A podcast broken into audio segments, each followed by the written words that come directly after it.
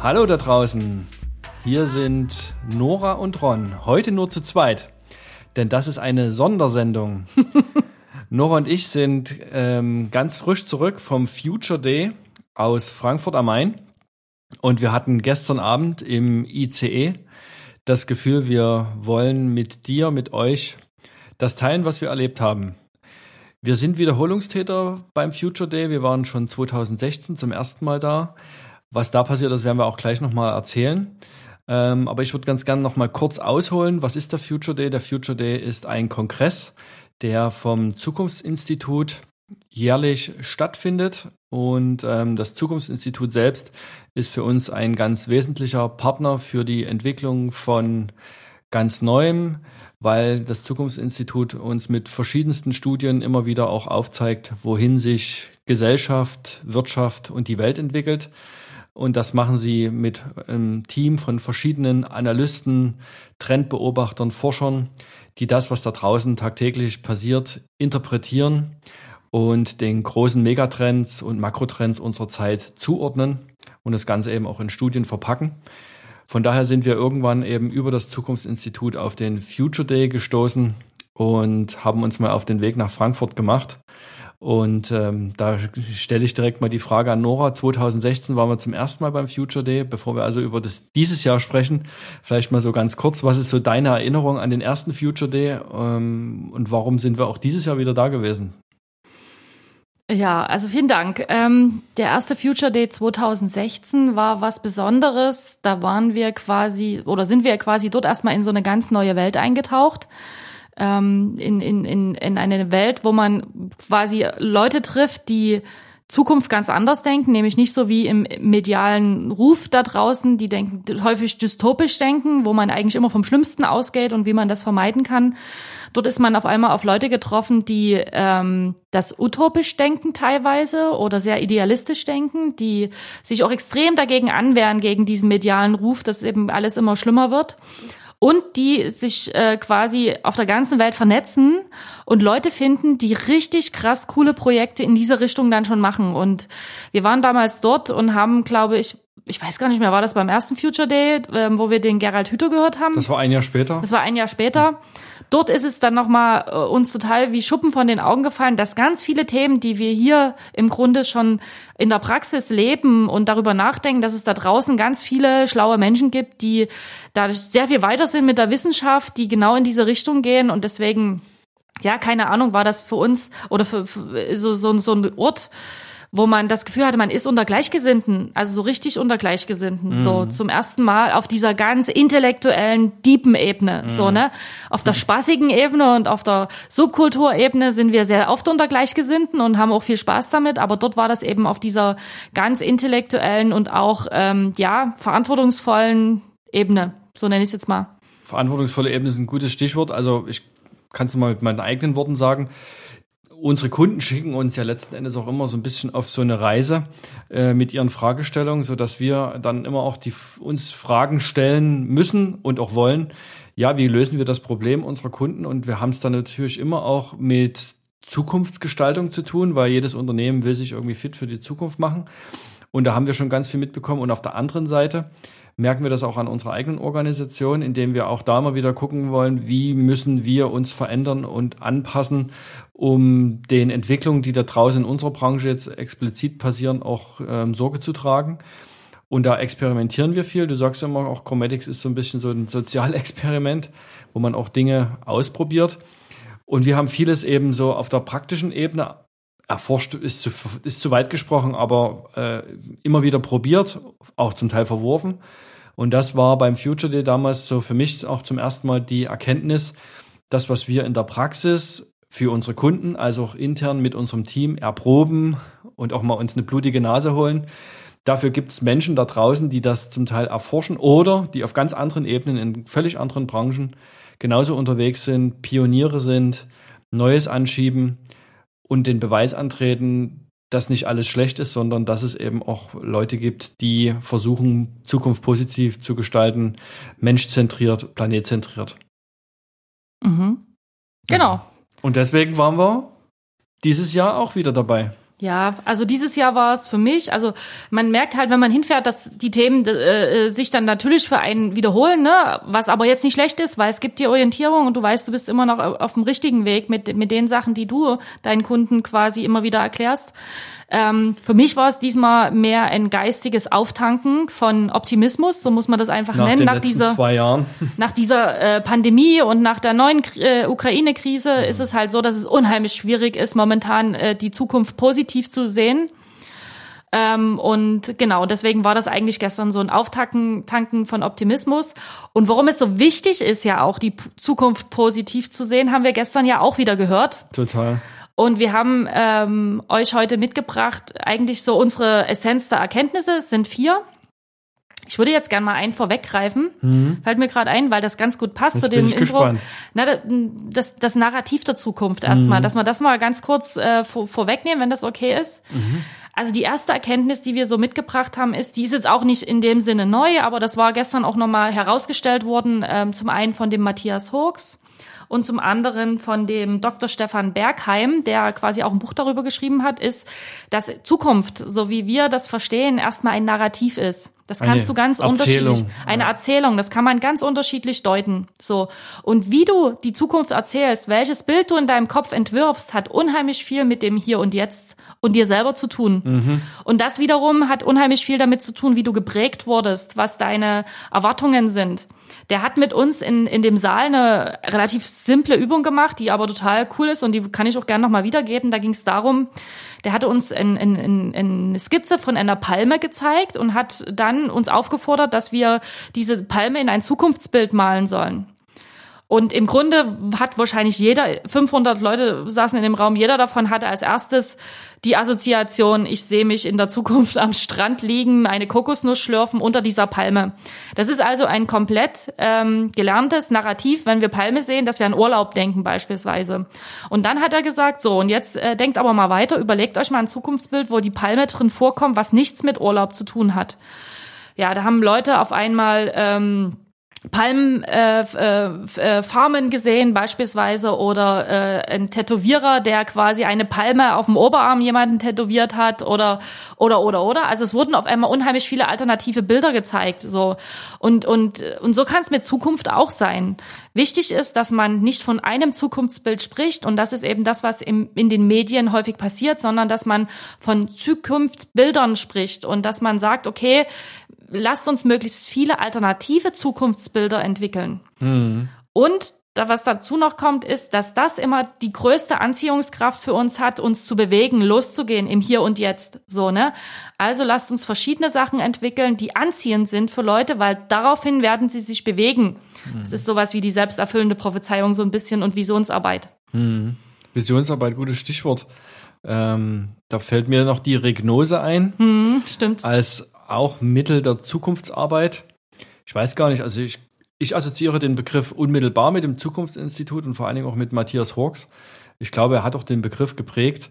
Was ist die Regnose? Es ist im Grunde eben äh, im, im, im Gegensatz zur Prognose, was ja wirklich so eine Zukunftsvorhersage ist, eine andere Form. Man reist quasi gedanklich in die Zukunft ähm, zu einem Zukunftsbild und betrachtet dann von dort aus rückwärts, ähm, wie ist man da hingekommen und äh, trifft sozusagen Rückschlüsse, wie man sich im Hier und Jetzt in der Gegenwart oder in der näheren Zukunft ähm, verhält, um dieses Zukunftsbild entstehen zu lassen. Ähm, also wir werden damit im Prinzip wie in so eine Zeitkapsel gesetzt oder setzen uns gedanklich in eine Zeitkapsel, ähm, reisen an den Punkt in der Zukunft, schauen uns da um und gucken dann rückwärts, wie sind wir eigentlich hierher gekommen, was gab es für Entwicklungen, für Entscheidungswege und so weiter, um dieses Bild möglich zu machen. Und das ist ähm, eine schöne Form, um sich auch mit Zukunft auseinanderzusetzen,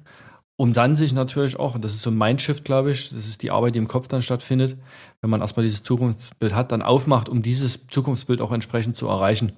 Ähm, und das hat irgendwie was Kraftvolles und ähm, ähm, du hast auch schon gesagt, diese Prognosen sind ja sehr bestimmt vom Hier und Jetzt und, und von unserer Vergangenheit.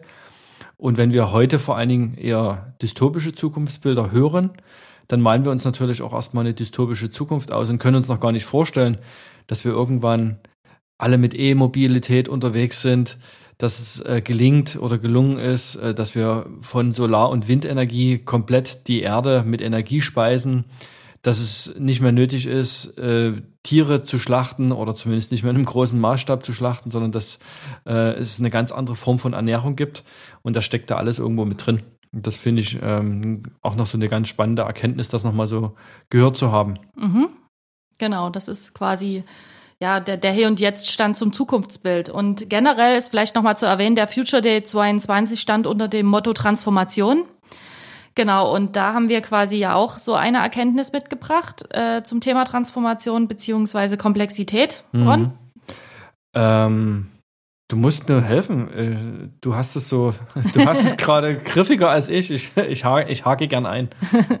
naja, es ging so ein bisschen um das Thema, dass ähm, im, im Trans, dass wir uns quasi in diesen Zeiten in, in ja in, Komplexit in komplexen Zeiten befinden. Mhm. Und dass das ähm, für jedes Unternehmen, was sich so ein bisschen in Richtung Transformation entwickelt, dass das erstmal anzuerkennen ist. Mhm. Ähm, und diese komplexen Zeiten fand ich ja am besten äh, interessanterweise dargestellt in, den, in dem Vortrag zum Thema Food. da hatte man es am wenigsten erwartet. Ähm, denn da ging es darum, dass ähm, sie uns nochmal gesagt haben, okay, was war denn jetzt in den letzten Krisen los? Ähm, das äh, komplette Lebensmittelversorgung ist ja in Frage gestellt worden, dieses System. Und die Lebensmittelversorgung, gerade auch wie wir es hier in Deutschland erleben, ist eine hocheffiziente Kette von Lieferanten, Lieferwegen, über die ganze Welt verstreut. Das Produzenten, ist ein Produzenten, Händlern. Das ist ein riesengroßes globales Netzwerk, dass das so funktioniert. Und dann kommt eine Krise und dann kommt noch eine Krise mhm. und man merkt erstmal, wie fragil dieses ist, weil es eben so hocheffizient ausgerichtet ist. Also es wurde getüftelt ohne Ende, damit man möglichst noch billiger und noch schneller die Lebensmittel herbekommt. Ähm, und das ist jetzt also an so einem gewissen Punkt. Und immer wenn etwas sehr, sehr effizient ist, ist es aber extremst auch fragil, fragil mhm. und, und äh, kann Schwankungen überhaupt nicht ausgleichen, weil das System da nicht mehr funktioniert. Und das ist eben in dieser Welt in Zeiten der Globalisierung extrem häufig passiert. Und äh, die Erkenntnis darin war halt, dass es bei diesen Systemen, die eben so aufgebaut worden ist, dass es in Zukunft, das ist so ein neuer Wert, nicht mehr um Effizienz gehen wird, weil diese Effizienz einfach extrem äh, ähm, schwierig ist, so in diesen äh, Zeiten, wo alles zusammenhängt, sondern dass es um Resilienz gehen wird, dass also quasi diese komplexen Systeme, die wir aufgebaut haben, dass die Schwankungen aushalten, dass es Spielräume gibt, wo man improvisieren kann, wo andere Möglichkeiten auch mit da sind und und das ist im Grunde so ein Paradigmenwechsel, also weg von der Effizienz hin zur Resilienz, damit nie alles zusammenbricht, ne? Mhm. Weil es ist ja im Grunde störungsfrei frei konzipiert worden. Und wir merken aber jetzt gerade, das, das ist eben nicht mehr so, weil die Welt hängt zusammen und es passiert in der Ukraine etwas und komplett unsere Lebensmittelversorgung oder, oder die Reaktion der Menschen ist ganz anders so, ne? Und das hat unmittelbar Einfluss auf meinen Alltag. Mhm. Die deutschen Automobilhersteller können auch gerade keine Autos bauen, weil die Kabelbäume aus äh, der Ukraine kommen. Und deswegen stehen ganze Bänder still. Da merkt man das dann auch. Genau. Ähm, das ist auch genau so eine Auswirkung, von der du gerade sprichst. Diese Just-in-Time-Produktion, ähm, die wir jetzt nicht nur in der Ernährung haben, sondern vielleicht viel, viel mehr noch so im Bereich Maschinenbau, Technologie, wo wirklich äh, Just-in-Time Produkte angeliefert werden, die dann wiederum verarbeitet werden. Ähm, wenn, die, wenn das ausfällt, dann haben wir ein massives Problem. Und diese Probleme können ja ganz unterschiedlich äh, sein. Das kann sein, dass es in dem Land gerade eine Krise gibt, wie jetzt gerade mit der Ukraine. Es kann aber auch einfach sein, dass ähm, vielleicht Truckerfahrer streiken und sagen, wir wollen einfach nicht mehr, äh, wir sehen das nicht mehr ein, zu bestimmten Löhnen uns jetzt hier ähm, den Arsch wund zu fahren und ähm, demzufolge auch da Lieferketten gestört sind. War ja zum Beispiel in England ein ganz großes Problem als nach dem Brexit die ganzen Truckerfahrer zurück in ihre Heimatländer gegangen sind und auf einmal dort das Liefersystem in den Supermärkten gestört war. Da war es also nicht das Problem, dass die Bauern nicht irgendwie die Saat ausgebracht haben oder dass geerntet wurde oder dass ein Brot hergestellt wurde, aber das Brot wurde schlicht einfach nicht mehr angeliefert, weil eben diese Lieferketten gestört waren. Und mhm. das ist genau das, wovon du sprichst oder was wir auch nochmal hören durften.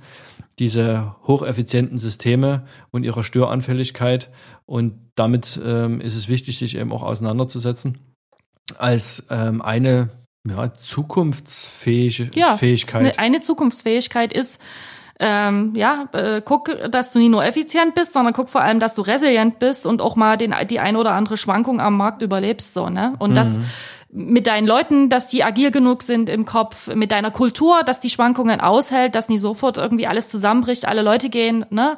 Also das, das, das ist eigentlich das Gebot der Stunde und nie vielleicht noch effizienter zu werden, noch effizienter, noch mehr zu wachsen, noch mehr Geld zu verdienen, mm. sondern überhaupt erstmal quasi sich abzusichern, so, ne? Das war also so im Grunde schon Erkenntnis Nummer zwei, die wir so mitgebracht haben. Also ähm, Resilienz statt Effizienz, so kann man das mal zusammenfassen. Fließt fast schon über, dann mhm. zum, zur nächsten Erkenntnis merke ich gerade so ein bisschen, mhm. wo es darum geht, dass auch unternehmerischer Erfolg anders definiert werden muss, weil Effizienz ist gleich Wirtschaftlichkeit, ist, würde ich meinen, das ist eigentlich die, die äh, Bewertungsgröße gewesen oder immer noch für Unternehmen, ob sie eben Zuspruch haben, vor allen Dingen so Stakeholder Value und so weiter, äh, oder eben nicht. Und dass man das im Grunde genommen auch immer mehr hinterfragen muss. Ist der unternehmerische Erfolg nur zu messen an unserer Effizienz ist gleich Wirtschaftlichkeit oder gibt es gegebenenfalls auch da ganz andere Formen der Bewertung und neue Bewertungsmaßstäbe? Mhm dass ähm, die Leute, die quasi zu dieser These dort äh, aufgetreten sind, die waren einfach nur inspirierend. Das waren halt Menschen, die Unternehmen oder auch Staaten, die sogar anders denken. Und das war zum einen ähm, der äh, äh, Dr. H. Winto, jetzt muss ich mal hier gucken, dass ich das so richtig ausspreche. Das ist der Leiter vom äh, Institute of Happiness und der quasi auch mit Bhutan zusammen ähm, gearbeitet hat ähm, um das Bruttoinlandsglücksindex einzuführen, mhm. statt das Bruttoinlandseinkommen. Äh, ne? Mhm. Und der war auch dort, hat dort gesprochen und die Erkenntnis, die man dort so rausnimmt, ist, dass er immer gesagt hat, okay, Geld spielt natürlich eine große Rolle auch für Wirtschaft und auch für so ein kleines Land spielt das unheimlich viel äh, Rolle. Aber du musst Geld neu definieren. Geld ist Mittel zum Zweck. Hm. Und dann ist die Frage, um, um bestimmte Erfolge zu erfangen. Aber welche Erfolge? Also Geld ist nur Mittel zum Zweck, um bestimmte Erfolge zu erfüllen. Was ist so. der Zweck? Was ist der Zweck von deinem Unternehmen? Was ist, was ist das, hm. was, was, was ist dein Erfolg? Und da wurden ja dann quasi auch zwei Unternehmen noch mit vorgestellt. Letztendlich, die, die das eben anders machen, so, ne? Genau, die kamen eigentlich schon vorher, aber man, man sieht ja immer schön, wie sich auch über den Tag eben so Brücken schließen beim Future Day. Und es ging eigentlich schon los ganz am Anfang mit äh, Viva Con Aqua, ähm, wo es eben genau darum geht, auch ein eigentlich Ökosystem zu entwickeln und einen ganz starken Purpose, ein riesengroßes Anliegen in den Mittelpunkt äh, jedes unternehmerischen Handelns zu stellen, nämlich Water for All und All for Water. Äh, wer Viva Con Aqua kennt, wird wissen, worüber ich spreche. Wer es nicht kennt, es geht darum, ähm, Wasser zu verkaufen und aber über den Verkauf des Wassers es eben auch Menschen, vor allen Dingen in Afrika, möglich zu machen, auch sauberes Wasser zu trinken. Und das ist im Grunde genommen, worum sich alles in dieser Unternehmung oder inzwischen in dem Ökosystem Viva Con Aqua, ähm, was inzwischen auch aus mehreren Unternehmen besteht, eben immer wieder sich dreht und ähm, dort voranzukommen. Genau, und die haben quasi ihr sogenanntes Multi-Brand-Ökosystem dort vorgestellt. Also sie haben selber über, den, über, das, über das Wort auch gelacht. ähm, und in dem Vortrag ging es auch so ein bisschen darum, okay, wie wird man aus einem NGO ein Sozialunternehmen, ne? also was quasi zum einen auch wirtschaftet, aber eben einen größeren Zweck hat, eben nicht nur Geld zu verdienen, sondern was macht man dann mit dem Geld letztendlich? Und äh, die haben halt unheimlich viele Ideen und was man damit alles machen kann, haben Deutschlands erstes Klopapier auf den Markt gebracht, also ein, ein Toilettenpapier, was sich tatsächlich auch Klopapier nennt, äh, sind sie unheimlich stolz drauf. und äh, haben unheimlich viele weitere Projekte. Und interessant ist aber, dass sie halt sagen, okay, wie kriegen wir das denn hin, so weltweite Projekte zu machen, weltweite Marken auf dem äh, äh, Markt zu werfen ähm, und trotzdem quasi immer noch Viva Con Aqua zu bleiben und auch unseren Richtlinien treu. Und da hat er halt gesagt, es ist überhaupt nicht so einfach, ähm, aber äh, er vermutet, dass, dass es eben quasi äh, äh, einen Grund gibt und das ist natürlich, dass du auf alle Fälle dein, deine Vision äh, stark genug sein musst, dass alle sich daran ausrichten. Das hat er.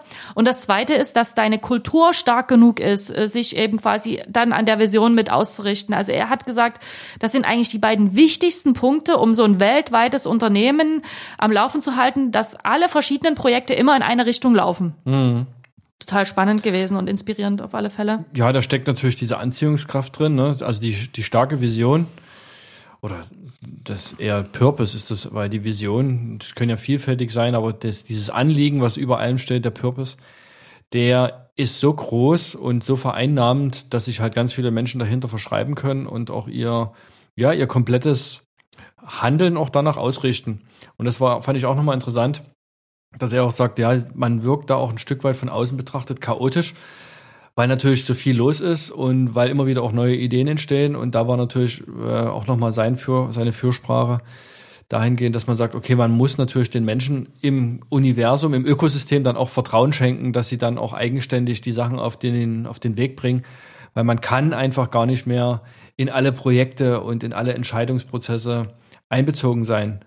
Heißt für mich ist hier auch schon wieder wieder eigentlich ein neues auch, ein Plädoyer für eine neue Art von Führung, ähm, nämlich Führung über Verantwortungsabgabe, über klares Benennen von Rollen, Verantwortungen und so weiter.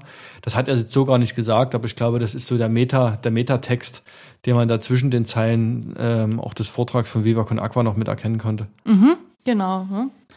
Und dann gab es noch einen zweiten Vortrag, den wir auch total gut fanden. Das war von der Gründerin von den äh, Wildlings, Schuhen, kann man sagen. Es sind ja keine Schuhe, es sind Barfußschuhe oder ja ähm, Handschuhe für Handschuhe Füße. für Füße, so hat sie das genannt, genau. Ähm, das war auch ein super krass interessanter Vortrag, einfach ähm, die Geschichte nochmal zu die hören. so die Brandstory war, war, interessant. Ja. Sie sie kommt ja ähm, mit ihrem Mann ähm, oder sie haben lange Zeit in Israel gelebt. Mhm. Dort haben sie drei Kinder bekommen. Die Kinder sind dort in Israel aufgewachsen mit milden mediterranen Wetter. Die kannten im Grunde ähm, bis zum gewissen Alter keine Schuhe, bis sie nach Deutschland gekommen sind Im und im Winter und die Kinder auf einmal Schuhe tragen sollten und die sich geweigert hatten, weil sie sich einfach gefangen gefühlt haben in Schuhen und, und nie frei mehr bewegen konnten und sind sogar im Winter durch den Schnee barfuß gestapft, weil ihnen das lieber war, als in, sich in irgendeinen Schuh zu pressen. Und dann wollten die Eltern das ändern. Die wollten quasi Schuhe für ihre Kinder herstellen, die eben äh, keine ähm, Verformungen hervorbringen, die sie befreien, die sie beflügeln. Und das Gute war, dass sie weder wussten, wie man Schuhe herstellt, noch dass sie wussten, wie man ein Unternehmen macht. Wie viel sind die jetzt? 300, über 300 Leute? Also das innerhalb von kürzester Zeit irgendwie ähm, ist das Unternehmen quasi so ein, so ein Vorzeige-Startup. Mhm. Und das ist aber das Sympathische an dieser Darstellung gewesen, eben zum einen zu sagen, okay, wir wissen eigentlich nicht, wie man so ein Business hochzieht und machen unsere eigenen Regeln. Das finde ich ja immer wieder, das war, das hat sich ganz, ganz viel Vorträgen gezeigt, dass Leute halt einfach sagen, okay, wenn man nicht diesen alten Narrativen der Wirtschaft folgt, sondern sich überlegt, wie man das selber einfach mal neu machen will und teilweise gar keine Ahnung hat, weil man BWL nicht studiert hat oder so, dann äh, zu sagen, okay, ähm, ich denke mir was Neues aus und das funktioniert, das ist halt das Gute so. Das lernst du dort halt kennen beim Future Day. So eine Beispiele lernst du kennen. Mhm. Und ähm, hm. den ihr, ihre Story ist ja letztendlich, dass sie sagen, ihr Erfolg ist, dass sie möchten, dass, ähm, dass eine Firma, ihr Unternehmen als Wirtschaftsunternehmen funktioniert wie ein Ökosystem, beziehungsweise sich in das Ökosystem von unserem Planeten einfügt, also CO2-neutral ist, dort quasi in diesen Kreislauf mit einwebt, keinen Müll produziert, sondern alles wieder verwendbar ist, ähm, der Mensch dort im Mittelpunkt steht, der Mitarbeiter dort im Mittelpunkt steht. Das ist ihr Maßstab für Erfolg. Total krass, ne? Mhm. War auch wieder die Brücke zum Vortrag von Matthias Hawks, der über die blaue Ökonomie gesprochen hat und wo es eben auch um diese ganzen, ja, da ging es um diese Cradle-to-Cradle-Prinzipien. Also nichts ist irgendwie Abfall, alles ist Rohstoff und dass man eben diese Produkte end-to-end -end denken muss. Also was ist das Produkt heute und aus was besteht es? Und ähm, wie kann ich es wieder zerlegen, sodass die einzelnen Rohstoffe, die irgendwo drinstecken, auch in Zukunft wieder anders genutzt werden können oder zumindest komplett recycelt werden können, insofern, dass man ähm, sie auf die Urstoffe zurückführen können, die dann wieder für, für Neues eingesetzt werden können. Da habe ich dort auch nochmal so ein bisschen die, äh, sehe ich nochmal die Parallele. Mhm, genau. Das war quasi Erkenntnis äh, Nummer drei, kann man sagen. Also wir wollen ähm, oder, oder Erfolg kann man ähm, auch anders definieren, also über Geld oder Wirtschaftserfolg. Und das ist eigentlich das, was die Unternehmen in Zukunft auch leisten müssen, damit es eben quasi irgendwann unserem Planeten wieder besser geht und uns Menschen auch ähm, letztendlich. Und dann hatten wir noch Erkenntnis Nummer vier. Genau. Ähm, auch ein Thema, was uns umtreibt, ähm, diese New Work-Bewegung. Ich glaube, die hat jetzt auch ja durch Corona und Homeoffice, tralala, nochmal auch so ein ja, nochmal einen Popularität. Schub bekommen, Popularität bekommen und nochmal einen Schub bekommen, wenngleich ja der Begriff schon recht alt ist. Ich glaube, der geht ja auf Friedrich Bergmann zurück und wurde schon, ich glaube, in den 70er Jahren Genau. geprägt. Ähm, ist dann lange so, ja, eher so im Verborgenen geblieben. Es gab natürlich auch da immer schon so Pioniere, die auf der Welle ein Stück weit auch geritten sind, so die, die Early Adapters sozusagen der New Work Bewegung. Aber so richtig groß geworden ist es, glaube ich, auch erst im Kontext von Digitalisierung. Und ähm, wir merken, ja, ist ein Thema natürlich, ähm, treibt ja auch viele Kunden von uns um, die sich fragen, wie wir auch zukünftig neu und anders miteinander arbeiten wollen. Und wir würden aber hier, und das war so die Erkenntnis, eben auch diesen Begriff nochmal weiterführen äh, zu Human Work, weil letzten Endes dieses New Work, ähm, da hängt halt häufig aus meiner Sicht so ein Stück weit auch die, die technologische Ebene mit dran ähm, und auch die Ebene des Raumes, wo bin ich und so.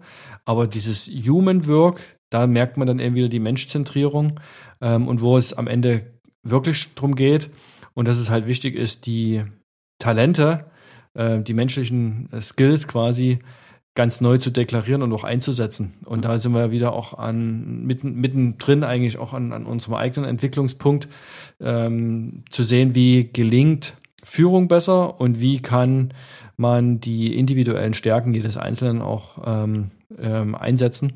Dazu werden wir auch in dem nächsten Podcast ähm, auch noch ähm, ganz dezidiert drauf eingehen.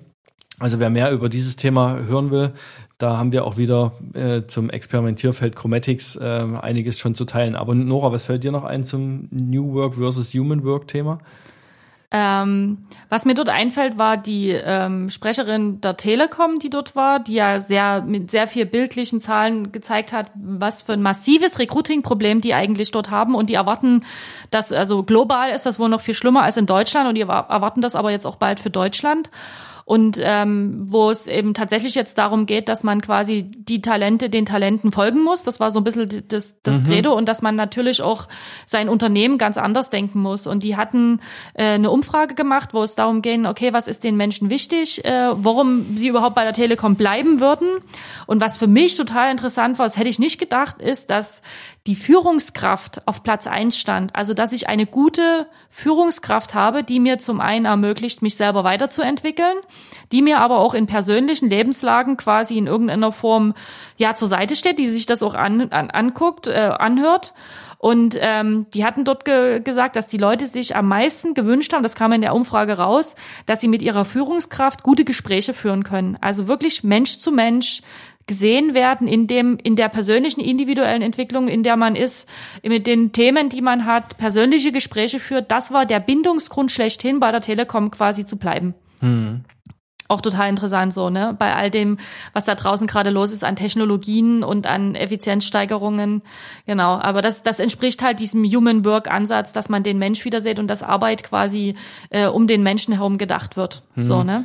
Also alle, die sich jetzt Lösungskonzepte äh, erhofft haben, wie es der Telekom gelingt, äh, viele neue Talente zu heiren und ähm, wie die es sozusagen schaffen, vielleicht genügend Programmierer zum Beispiel zu finden, ähm, die wurden natürlich enttäuscht. Da hat man auch gesehen, dass auch so ein Konzern wie die Telekom logischerweise genau vor demselben vor demselben Problem steht wie alle anderen, nämlich genügend Fachkräfte zu finden. Interessant fand ich, die Einstellung, dass man eben heute hergeht und Menschen, die sich eh für den, für den Wechsel entschieden haben, naja, ich sag mal, beglückwünscht ist vielleicht das falsche Wort, aber zumindest ähm, sagt, ja, ist okay, geh raus, mach deine Erfahrung, ähm, guck dir andere Sachen an. Und wenn du das Gefühl hast, ähm, du willst wieder zurück zu uns kommen, steht dir bei uns immer ähm, die Tür offen. Heißt also nicht so dieses, enttäuschte, ach, jetzt bin ich aber total irgendwie von den Socken, dass du uns verlässt. Und ähm, jetzt bin ich auch persönlich von dir enttäuscht, sondern eher anzuerkennen, dass sich ein Mensch weiterentwickeln will, ihm auch diese Chance nicht verwehren, sondern eher ihn vielleicht in so einer Art Alumni-Netzwerk äh, weiter zu bündeln, immer auch mal dran zu bleiben, nachzufragen und ähm, gegebenenfalls auch wieder zurückzugewinnen. Da merkt man auch, das ist eine, auch wieder eine andere Aufgabe für HR, also für Human Resource Management, die ähm, ehemaligen Mitarbeiter auch im Blick zu behalten und zu gucken, wie die sich weiterentwickeln und immer auch mal wieder einen Impuls zu setzen. Hm. Im Grunde hat sie gesagt, dass das Vorstellungsgespräch oder ähm, beziehungsweise ja das, das Exit-Gespräch, so kann man das ja nennen, ja. genauso wichtig ist wie das Vorstellungsgespräch mhm. im HR. Also mhm. das ist genau das dasselbe Thema und dass Leute, die zurückkommen, oftmals sogar besser sind und länger dann im Unternehmen bleiben. Mhm. Auch total spannend. Mhm. Genau. Ja, das waren unsere Erkenntnisse, Ron, oder? Hast das, du noch was? nee, ich habe nichts mehr. Also man könnte ganz viel teilen. Ja, ja. Ähm, Unheimlich viele in, kleine Insights, ne? So. Kleine Insights, ähm, die aber im Grunde genommen sich immer auch wieder auf diese Haupterkenntnisse sicherlich zurückführen lassen. Wir können einfach nur dafür das Plädoyer aussprechen, ähm, dass ihr oder du einfach mal den Future Day so ein bisschen im Blick behaltet. Ähm, er findet sicherlich nächstes Jahr wieder statt ähm, sobald es ähm, da Neues gibt, einfach mal auf die Website gehen und sich vielleicht doch frühzeitig ein Ticket sichern. Die sind nicht ganz günstig, aber wir finden, das lohnt sich definitiv, die Reise nach Frankfurt anzutreten. Es hat natürlich wenig mit äh, Marketing zu tun als Agentur, wo man Kommunikationslösungen zum Beispiel entwickelt. Ist es jetzt eher eine Ergänzung als ein absolutes Must-Have. Aber für alle, die da draußen sind und Zukunft gestalten wollen, die sich Fragen stellen, wie geht's mit meinem Unternehmen weiter, was ist in meiner Branche los, wie kann ich darauf reagieren, was hat das Ganze mit meiner Unternehmung zu tun? Und letzten Endes, wie kann ich auch vielleicht ganz neue Services anbieten, ist der Future Day definitiv eine absolute Bereicherung. Und man hat irgendwie immer das Gefühl, wenn man nach Hause fährt, man ist beseelt und hat äh, glaubt wieder an ein Stück weit Positivität. Ja, da habe ich noch so einen so einen Spruch zum Ende. Ihr alle da draußen, die sich als die Guten bezeichnen, ihr seid nicht allein. Das, das ist das, was der Future einem vermittelt, auch wenn man manchmal den Eindruck hat, man ist nicht alleine. Es gibt unheimlich viele coole Leute draußen, die richtig gute Projekte machen und da kann man sich dort einfach so richtig krass mit Optimismus auftanken lassen. Dann danke für deine Aufmerksamkeit. Schön, dass du reingeschaltet hast. In unserer nächsten Folge widmen wir uns nochmal dem Weiterentwicklungsprozess bei Chromatics. Ähm, dann höre auch da gerne wieder rein. Da wirst du sicherlich auch ein paar Schnittmengen finden, selbst zu unserer Sondersendung heute. Zur Sondersendung. vom, Achtung, Achtung, Sondersendung. Future Day. Und wir hören uns bald wieder. Bis bald. Tschüss.